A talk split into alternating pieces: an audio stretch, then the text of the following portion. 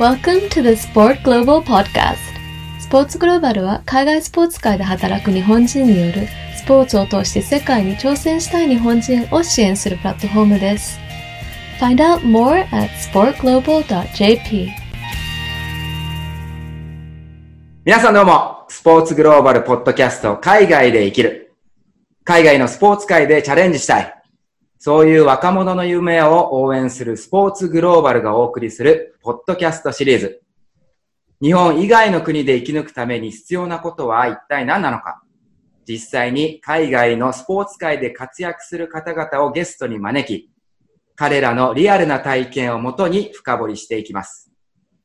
記念すべきシーズン1第1回目の放送となります。まずは自己紹介ということで、進行役を務めるのは、スポーツグローバルメンバーの私、まさこと杉山正宏です。よろしくお願いします。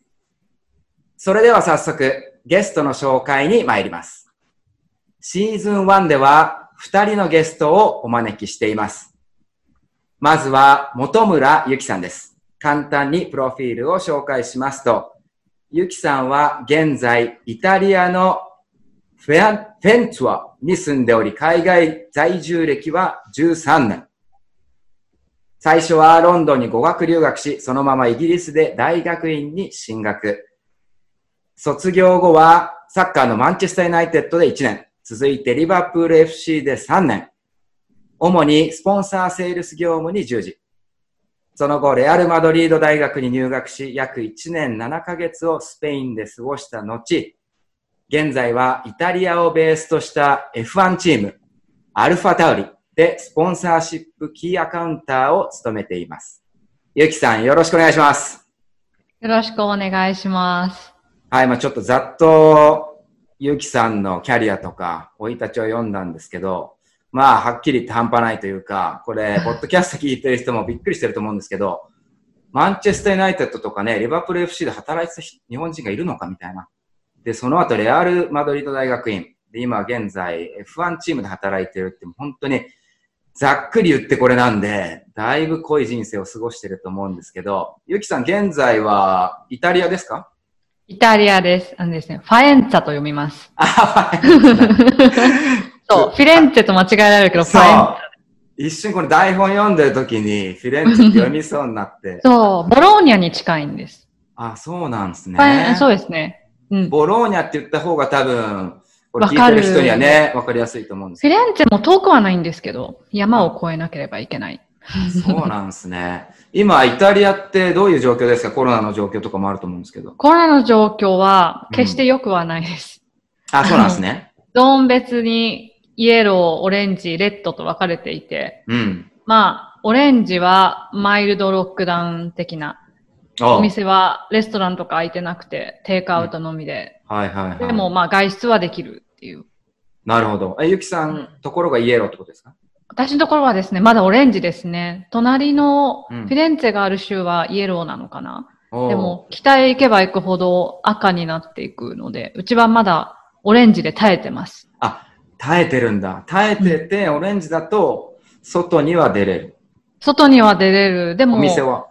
お店は、レストランは閉まってて、うんスーパーとか薬局しか開いてないです。あ、そうなんだ。最小限って感じですね。 essential だけ開いてるってことだ。ん。うわーまだまだきつい状況が続いてると思うんですけど、ねまあ本当に stay safe で健康には気をつけてくださいね。ありがとうございます。はい。うん今回このポッドキャスト参加していただいてありがとうございます。早速なんですけど、まあ意気込みっていうか、あの、海外で生き続けてるゆきさんにいろいろ今回話を聞きたいと思ってるんですけど、どうですか？はい意気込みみたいなのもちょっとお願意気いします。込みですか、うんまあ、こんな緩い感じなんで、意気込みとかわかんないんですけど、はいはまい。少しでもお役に立てたらと思います。ありがとうございます。よろしくお願いします。はい、よろしくお願いします。多分ね、ゆきさんが普通に思ってることとか経験してることを話すだけで、多分はい本当にためになるっていうか、まあ、さっきも言ったんですけど、ざっと言っただけでとんでもない人生過ごしてるっていうのがわかると思うんで、ぜひゆきさんの経験と意見をシェアしてください。はい、よろしくお願いしまよろす。しくお願いします。それでは続いてもう一人のゲスト、中野良太郎くんを紹介したいと思います。良くんは元サッカー選手で、海外でも長くプレーしていました。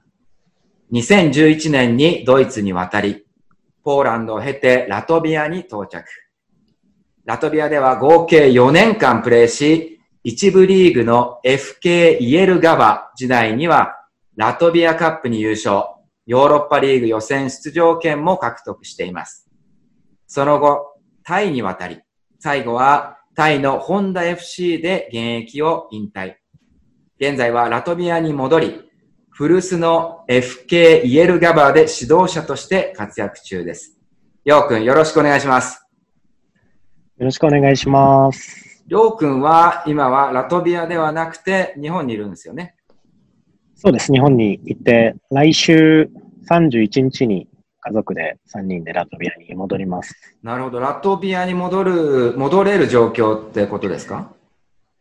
結構いろいろ手続き大変なんですけど、うん。あのーインビテーションレターというか、その向こうから来てくださいっていうは書類と、い。うんえっ、と、陰性証明と、あと向こうで隔離もしなきゃいけなくて、あー隔離はどれぐらい？で10日間ですかね。ああ、10日間なんですね。はい。で今ちょっとバタバタしてます、その準備で。なるほど。そんなドタバタしてる中、ありがとうございます。いえいえ。で、りょうくんも、もうゆきさんに負けず劣らずというか、海外でまあ長く生活して、もうすでに約10年ですね、生活して、しかも選手としてね、いろいろ、いろいろな国を渡って、しかも聞いた話によるとそういう契約とか、そういう話も、りょうくんの場合は自分でやったりして、生き抜いてきてると。合ってますか？合ってます。うん。あと、FK イエルガバーの発音も合ってますか？F カーですね、ロシア語圏なんで。?F カーなんだ。はい。F カーイエルガバー。そうです。F あーカーイエル側です。ちょっとね、ポッドキャストを聞いてる方にも、ちょっと、なかなか馴染みがない、ね、クラブの名前かもしれないですけど、これを機に、これからね、りょうくんの活躍で、で、りょうくん今指導者ですけど、指導者の活躍があって、毎日、F カーイエルガバーの名前を聞くことになる可能性があるので、皆さんぜひチェックしておいてください。じゃあ、りょうくんの方からも、このポッドキャストに対する意気込み、いただいていいですか？はい。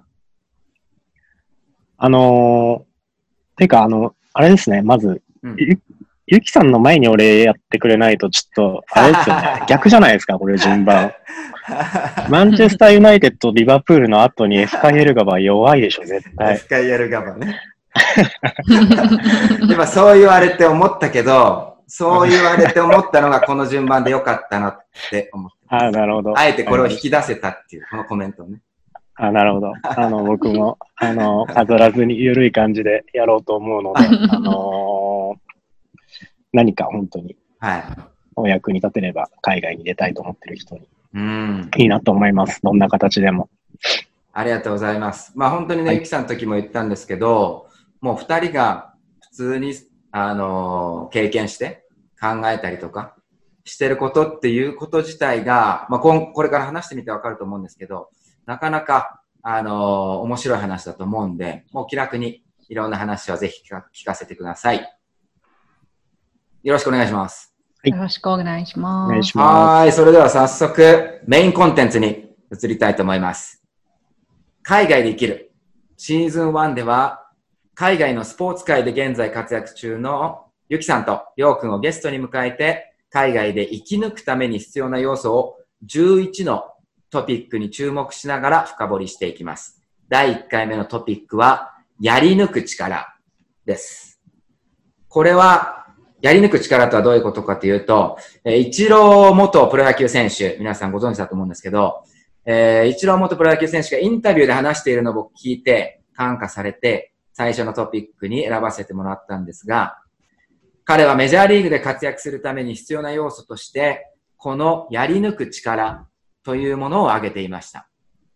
彼曰く、例えば、怪我をしなかったらいい選手だったのに、という人がたくさんいるんですけど、怪我をしないこと自体が才能で、これがやり抜くために必要な力であると。私は海外で生きるということにも同じことが言えると思っていて、様々な理由で日本に帰ってしまう人たちがいる中で、そこで生き続けることができる。それ自体が特別な能力で、例えば、海外で長く生き抜いているゆきさんとりょうくんは、そのやり抜く能力に長けている。あるいは、日々の試行錯誤からその能力を磨き続けている。と思っています。これ、ゆきさんはどう思いますか？いやー、深いなと思って。うん実際、ね、自分でそう感じるって難しいかもしれないですけど、こう言われてみて、どうですか？なんかすごい考えたんですけど、んあんまりね、思いつかないんですよね。あ、ピンとこないってことですか？いきなり変化球出して悪いんですけど、申し訳ない。なんだろう、私の場合、やり抜く能力ないですよ。ないから海外行った感じですよ。あの、初心貫徹みたいのできないから。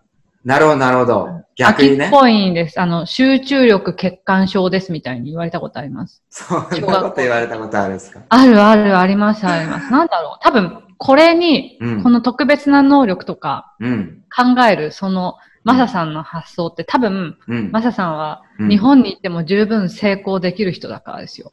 あ、そういう意味か。そうそうそうそう。別に日本に行ってもうん。生活には困らないでしょ？まあ、のそうかもしれないですけど。別に食いっぱぐれはしないですよね。あな何かしら見つかりますよね、そのキャリアとバックグラウンドだったら。うんうんうんうん。でも、あえて、うん。コンフォートゾーンをぶち破りたいから、うん。やってるわけですよね、海外行って。あえて難しい道を選んでるわけですよね。うわーその話出したらちょっと長くなっちゃうけど。そうそう。だそういう人は多分、うんうん。達成したいものがあって外に出てあ、海外、日本の外に出てるから。いろんなものにぶち当たるんですよ。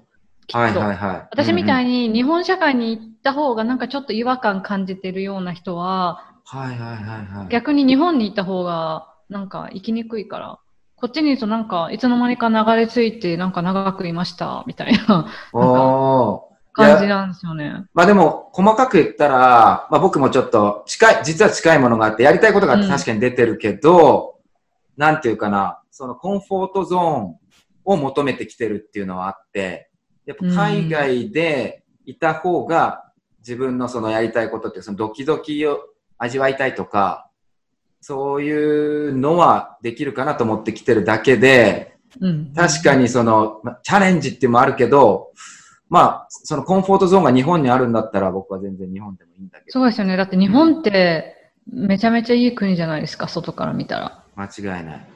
あの、経済的にも安定してるし。うん。日本にいると気づかないけど、うん海外出ると、なんかすごい、あ、日本ってすごい恵まれてるんだなと思いません？いや、それは間違いないですね。うんうんうん。。出稼ぎしにヨーロッパ来る人いっぱいいるし、まあ日本もそうなんですけど、うん。いや、僕もアアジアにいるからわかりますけど、本当出稼ぎで生きるためにね、出てきてるそさう、そういう人には分かってもらえないんですよ。自分のチョイスでん。好きで来てるっていうことが。ね。自分の国にいたら仕事もないし、お金もない、稼げないから来てるんでしょ？っていうこと言われる時もある。ああ、なるほどね。まあ、その辺ワーキの、ングホリデーなんてありえないらしいですよ。その、あそういうノリで来るっていうのがありえない。ノリで来るっていうのが、チョイスがあるって。ああ。自分の国にいられるなら痛いでしょうって、なんでわざわざ外国来んの？って言われたことあります。なるほどね。まあでもその、もしかしたらだけどね、そういうスタンス、うそのゆきさんの、そのスタンス自体が、ゆきさんがそこにいられる理由なんかもしれないそうそう。だから逆に私みたいに日本でちょっとうん。おかしい人みたいに言われてたら、外国来た方がいいかもしれないですよ。合うかもしれない。ああ、でもその会うところを求めて海外に行って、まあ、だからこそ、会ってるから長く入れるっていうのはあるかもしれないですそうそうそう。ね。絶対人って合う合わないあるから、うーん。無理して合わないところにいるのもうんどうかと。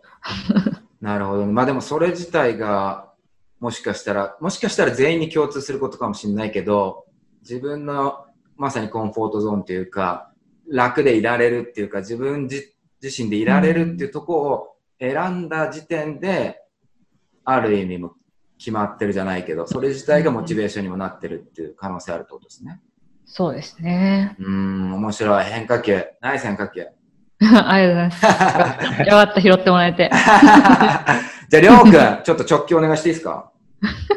え、直球じゃないとダメですか？いやいや、まあ、全然変化球でもお願いしますよ。いやいやいやいや。やり抜く力。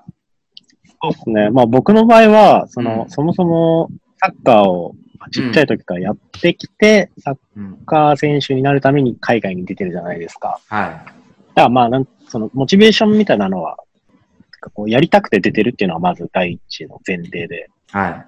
あって、で、やっぱ最初すごいしんどかったんですよね、僕は。海外。けどなんか最初の頃はもう、帰、帰、やり抜くっていうより、なんかもう帰ったらダサいみたいな。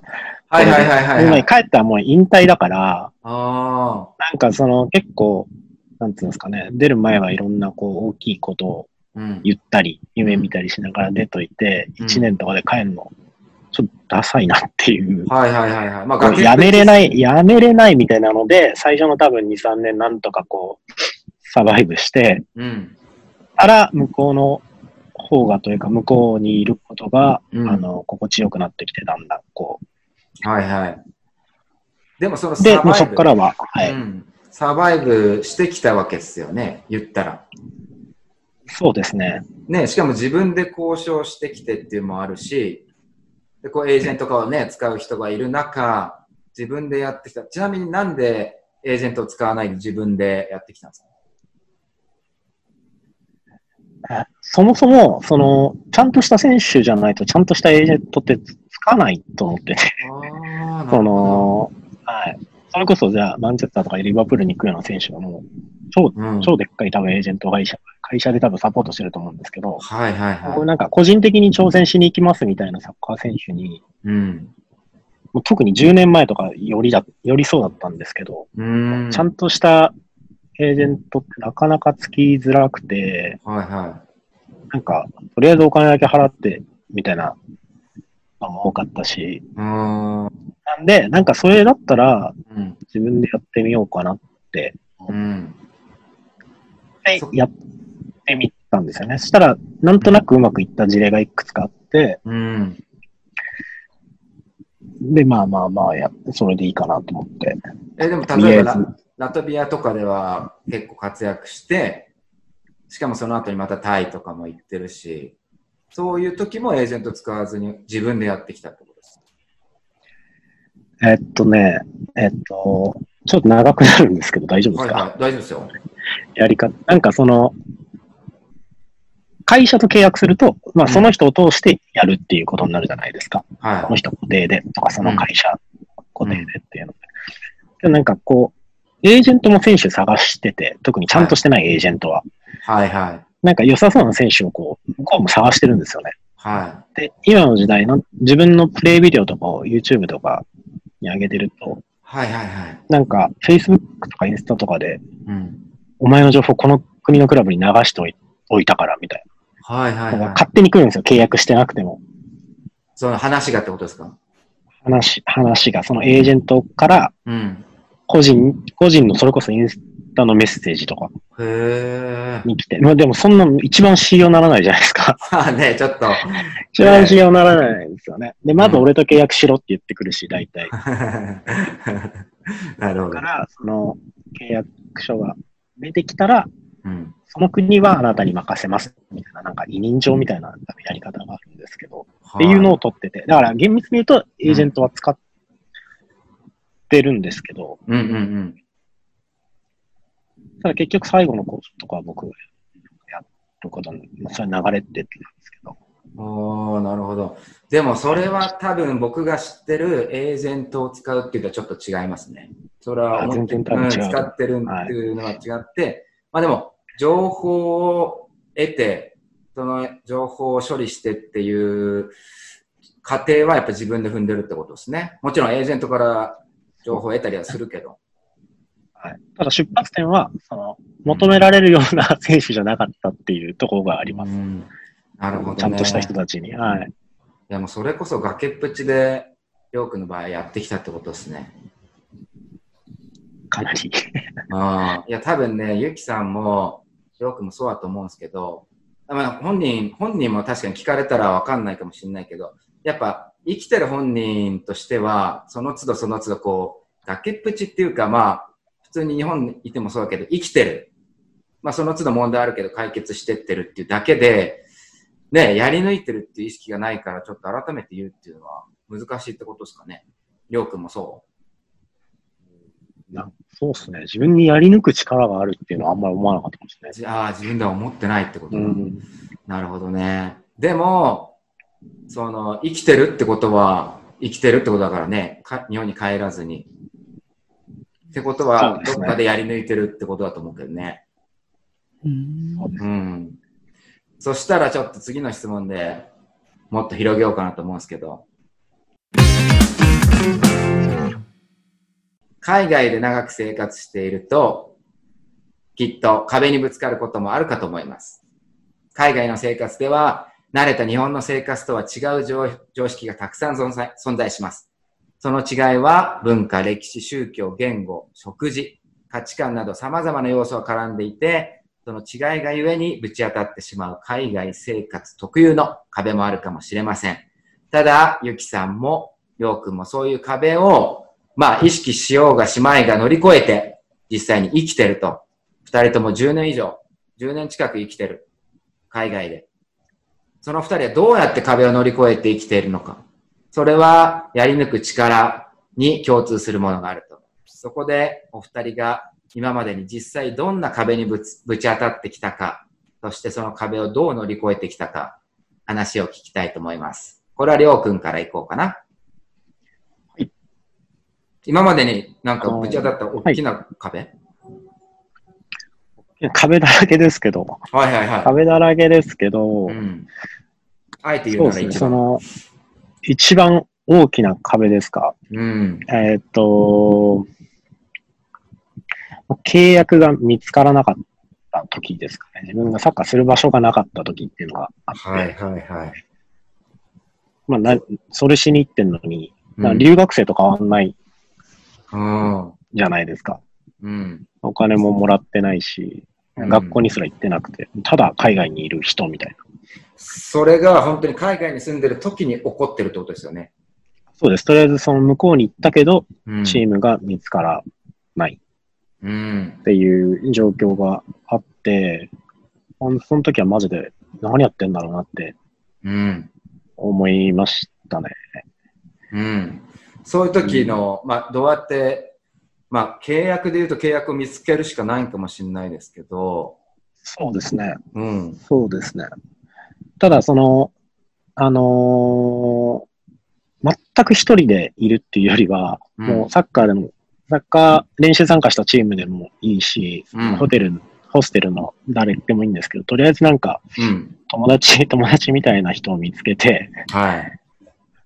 話すっなんですね。ていうのがめっちゃ大事だと思うんですよね。チームがある時もそうだと思うんですけど、その壁、壁を乗り越えるというか、なんかこう、こう何人か仲間がいたら、ち壁越えれそうかもみたいなうん。位置にいることの方が大事な気がします。なんか、全く一人だと、うん全く一人で挑戦してると、うん。俺の場合は多分結構無理だったんじゃないかなって思いま。すね。ホテル出て、練習場行って、ダメで帰ってきて、みたいな、うん。だけやってるんじゃなくて、ダメでもなんかそのチームチームにいるやつとちょっと飯行ったりとか、はいはいはい。なんかホテル帰ってきたら喋るやついいて、みたいな。ああ。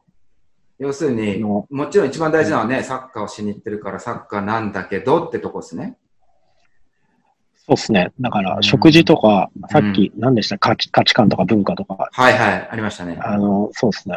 なんか一人で対応しようとすると全然わかんないし、無理だったなと僕の場合は思いますね。現地で誰か友達を、できるだけ日本人じゃない人の方がいいと思うんですけど。ああ。いや、でもそれは一個、もしかしたら、りょうくんがしてやったりというか、まあ、成功の秘訣じゃないけど、生き抜けてる秘訣の一つかもしれないですね。っていうのは僕も全く同じだと思うんで、その、まあ、一人でやることの方が難しいっていうか、でも意外に人と話して、人から聞いてみるとね、あれ？そんな感じかみたいな時もね。そうですね。うん。なんか壁、越えれる、壁を実際に越えてるかどうかわかんないんですけど、毎回。うん。なんか超えれるっぽいなっていうところにいれば、なんとなくさっきのやり抜く力につながるかもしれないなるほどね。続けることはできるかなと思いああ、これ相当いいコメントいただいてると思うんですけど。はい、ありがとうございます。うん、来た。でこの流れで、変化球投手のゆきさやばいやばい。ん。やばいやばい やばい。どうですか？この、あまあまあ、じゃあ今までにこう、あとぶち当たった壁というか、まあいろいろあるとは思うんですけど、うんこれは結構、がっちりやられたな、みたいなんだろう、壁って何ですかね？っていうのて。は、うわ、ちょっと、定義から始まってる。そもそも、そそもそもか今、今聞いて、あ、そういうのが壁なんだ。うわ、ちょっとががっかりするっていうか、もうちょっと立ち直れないかも、これ。っていうか、どうしたらいいんだろうみたいな。どうだろうなあんまりでも、多分私すごい低い志で生きてるから、あんまり壁感じないのかもしれない。あんまり感壁か。それでもすげえいいこと言ってる気がしますけどね。僕、誰だっけな誰かが言ってたけどね、それは。そう、ハードルを上げない。そうそうそそうそうそう。幸せのハードルを上げない。う。うん。日本で言うと幸せのハードル高くないじゃないですか。インフラとかめっちゃ整ってるから。そこっちってなんかもう最初から諦めてるの。誰にも期待してないの。どどうせ無理だからみたいな。どうせこの国だからみたいな。う。はいはいはい、はい。うん上から目線で申し訳ないんですけど。いや、でもね、それすごいヒヒントっていうか、いいことっていうか、根本を得てる気がしますよ。しょうがなくないですか？だって。うん。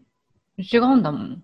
そうしかも日本は結構周りの人がハードルを上げてくるっていうか、環境がというか。そうそうそう。ね。なんか、うん、こっちにいると、イギリス行った時なんかもう晴れてるだけでめっちゃ嬉しかったし。ありません？そういうのい。や、ありますよ。僕も毎日、基本曇りじゃないですか、ロンドン 晴れるだけでテンション上がるって、なかなかすごいですよね。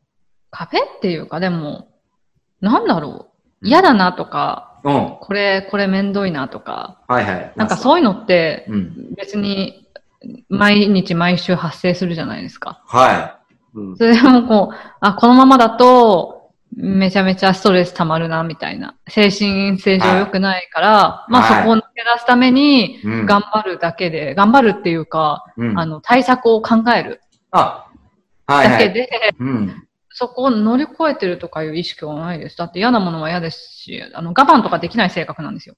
その、はいはいはい。だだから日本にいられないんですよ。その理不尽なことをうん。受け止めて、消化して、うん。我慢するっていう文化かな、がじゃないですか。日本って忍耐とか。間違いないですね。うんうん、あの、部活とかもだから私できなくて。ああ、なるほど。あの、集団行動できなくて、日本で。で基本的にあの、西洋の国にいるとね、あんまりみんな我慢しないじゃないですか。我慢強くないですよね。みんな。自分の定力めっちゃ高いし。なんか、うん全然できてないのに俺はパーフェクトだみたいな普通にいませんみんな。その自信どっから来るんだみたいな。私はそっちの方が合ってるんですよ。ああ。そうそうそうだ。忍耐とか全然ないから、うん。その忍耐力を、まあ、あえてつける練習はせずに、つける努力はせずに、うん。そこを早くスルーするために、うん。対策は、対策を練るっていうか、まあ、目の前のことをうん。処理するっていう感じです。ああ。しかも、その、まあ、りょうくんも一緒で、大きな壁っていうのを感じてないってことは、これ僕の解釈ですけど、うん壁が小さいうちに、まあ、ちょこちょこ、まあ、対応してってるんじゃないかな。そうそうそうあそうあ、それはでもそうかも。うん。なんか、大きくしちゃうとね、もうどうしようもないところを、まあ、上手に、あの、抜けてきてるって感じかな。そう。今日の怒りうんは今日のうちにねっていう。うん。いや、これもうゆきさん、変化球、ストライクゾーンに入ってきましたね。か、まさかの。く、いやまさかの、まさかまさか外れたと思ったら、ボールゾーンからストライク入ってきました。すごく。入った。すごいすごい。よかった。うんしかも、ゆきさんっぽいっていうか、なんかゆきさんっぽい意見だった気がします。ですか、うんで我慢みんなどうやってしてるんですかね？いや、どうなんだろう。それぞれあると思うけど、うん。それを我慢と感じるか感じないかって部分であ、すそっか、ら、そこの感じ方も違うんだそ。うそう、うんそこですらね、うん、結構差は出てくると思うけど。私みたいになんかすぐわーってならないんですね。ああ、ムカつくもうやーみたいになんないんですね。まあ、なちゃんとコンコントロールすするんですよね、みんなきっと。私しないんですよ。そ うそう、しないのだからね。すごい変な人って、うん、見られる。でもしないなりにやってるってことかな。した、しないなりにやってる。うんしたくないからないなり。うん、そうしたくないからこそ、そうそうそうそうそうそう。あーなんかでもヨーロッパ出て、うんなんか、あ、俺多分全然我慢できる方だったんですけど、日本でも。うんあ、。でも俺我慢、これしてたんだなって思うことめっちゃある。なんか、こいつは自由だなって見てて、はいはいはいはい。自己肯定感の話じゃないですけど、うんこれ別に我慢しないでも、我慢ってし、我慢してる気すらなかったけど、うん。あ、我慢したのかもなって思うとめっちゃありますね。うん。だから我慢弱くなってるかも、ヨーロッパで生活し始めてから。ああ、でもね、多分それが、心地いい時ってないですか？なんか思って楽にいられるなっていうか、うん。あります、あります。うん、日本だとちょっと無理してたんかなみたいな感じる、うん。感じれるとちょっと楽になるし、うん。ね、だそういうのが海外に住む、まあ、住んでる二人も感じてるってことだけど、うん。うん、それ海外に住む一つのいいことかなと僕は思ってますけどね。ね。うん。それじゃあちょっと、次のトピック、ストライク今二つ入ったんで、ちょっといきます。You are listening to the Sport Global Podcast.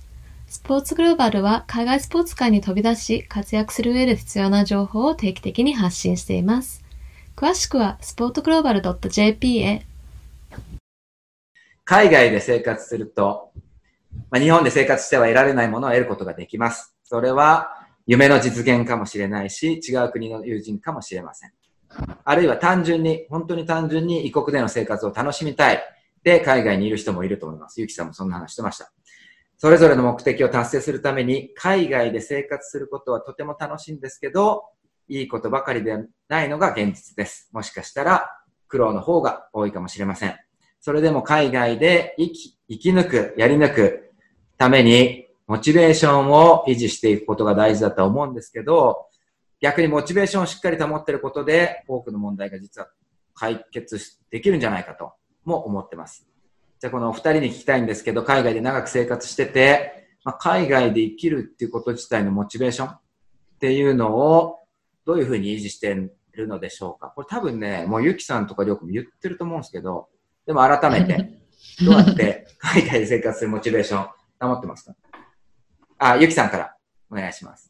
モチベーションですか、うんなんだろう。毎日楽しんでるから、はいはいはいはでもやっぱり学生と社会人って仕事するってやっぱ違いますよね。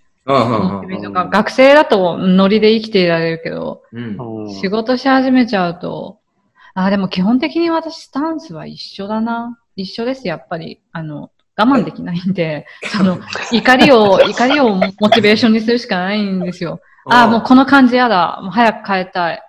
早くここから脱出したい。はい、頑張ろうみたいな。語学もそうだし。例えば、あのーマンチェスターユナイテッドで働いて、リバプール FC で働いて、その後国を変えてリアルマドリードの大学に行ってって、その移動もしてますよね、ゆきさんは。そういう時もそうなんですかね、やっぱこ遊牧民的な生活ですね。う。うんなんかそのモチベーションを保つために自分であえてしてるところ。そうですね。あ、でもそれはありましたね。やっぱりイギリスにずっと長くいて、うん。なんかちょっと自分の中で足りない、なんだろう。うん。やっぱり来た時は英語そんなできなかったんで、イギリスにうん。移住した時は。なはので、毎日がすごい結構、い。うん。うん、がむしゃらだったというか、はうん結構、まあ自分の中ではうん頑張ってたと思うんですけど、い。うん。でもある程度英語もできるようになってくると、うんまあ、生活には困んないんですよね、別に。そんなうん求めなければ。別に学者になりたいわけでもないから、はすごい硬い英語喋れなくても生きていけるし。い。うん。まあ仕事もそれなりにやってたし。うん。でもなんかそうすると、まあこれ以上自分伸びないかな、みたいな。うん。なんか新しいところに、あの、新しい環境に行くと、まあスペインだったんで、スペイン語全然できなかったんで、うんまたこの、全然言葉通じなくて、ああ、大変だっていうのが、うん。こう、またモチベーションになるというか、うん、環境を変えて、自分に、こう、都合が悪いところに、うん。環境に身を置いて、うん。そう、あえてモチベーション、これ、だいぶ、叩き直、自分を叩き直すみたいな、なんですかね。うん。いや、これ、そういうのありまししたね。素晴らしいっていうか。なんかね、飽きちゃったの、イイギリスにいるのが。なんか、ある程度自分でうん仕事も探して、生きるのに、苦労しなくなっちゃったんで、ちょっとこれはあかんなと。そこでちょっと、まあ、言葉を借りたらモチベーションがちょっと下がってきたところを。下がった、そうですね。あの、おし、やってやるぞみたいなのが、うん。ちゃったんですよ、もう。慣れ慣れで。なるほど。うんそれで、スペインに旅立ったってことですね。そうですね。うんなんかあの、高揚感とか、あ、うん自分ダメだ、もっと頑張んなきゃっていう、うん。そういう気持ちをもう一回うん。感じたかったっていうのありますね。いやー、素晴らしい。っていうか、僕もそういう気持ちはわかるっていうか、大小、ね、あれ、みんなこう、モチベーション下がってきて、なんかやんなきゃな、みたいな。実際やるやらない別としても、そんな中、ゆきさんはね、結構、イギリスでしっかり働いてるとこを国まで変えたっていうのは、大きな変化を自ら作ったってことですね。そうですね。英語圏でできて、英語圏じゃないところで生きていけんのかなって、うん。実験もしたかったかも。うわー、実験好きだ。実験好きです。実験好きだ。実験好き。いや、素晴らしい。ゆきさん、ありがとうございます。これ、同じ質問でりょうくんどうですか？りょうくんの場合は、もう、はいそういうことはあるのか、モチベーション下がって何か変化を自分でつけるとか、あるいは、モチベーションを保つためにりょうくんなりの方法があったりするんですか？そうですね。モチベーションっていうか、まあ確かに移籍結構僕したんで、何回したんだろうな、8回ぐらいしたのかな。そんなしてないか。7回ぐらいしてると思うんですけど、うん。それはまあ、あのー契約延長があったけどしなかったことも何回かあって、その時は確かにそのなんか場所を変えたいとか、うん。あもうなんか、ここではいいかなと思うことは結構ありました。実際にそういう変化を自分でもたらしてきたってことですね。そこはゆきさんに似てるかもしれないですね。そうですね。ねそうですね。はい。え。うん。モチベーションは、僕、なんつう、届きそうな目標、うん。目標みたいなの立てて割とこう、やれるタイプなので、うんうん。あの、ラトビアで長くやったのもなんか一個そういう目標があって、明確な。はいはい。で、今その指導者になったのも、うんラトビアに帰ったのも一個その、ライセンスを取るっていう明確な目標があっはい。て、うんまあそのなんか着地だけ決まってて、あとはまあどう取るかは自由かなとは思うんですけど、うんそれがモチベーションの維持にはすごく、あの、一役買ってると思います。なるほど。これ僕、二つね、今の話で、まあ、ゆきさんが言ってくれた、大きく環境を変えるっていう一つと、あと、りょうくんが言ってくれた、小さな目標でいいから、まず分かりやすいところをつけて、そこに向かっていく。なんか、結構大きな二つが分かりやすく出たかなと思って、嬉しいんですけど、他にも何かありますか？りょうくん、モチベーション保つ。モチベーション保つ。なんだろうな。保つとか、まあ、なくなったあー僕の場合、は、うん。僕の場合は、あの、年に、サッカーのシーズンオフが年に1回あるんですけど、長いやつ。うん。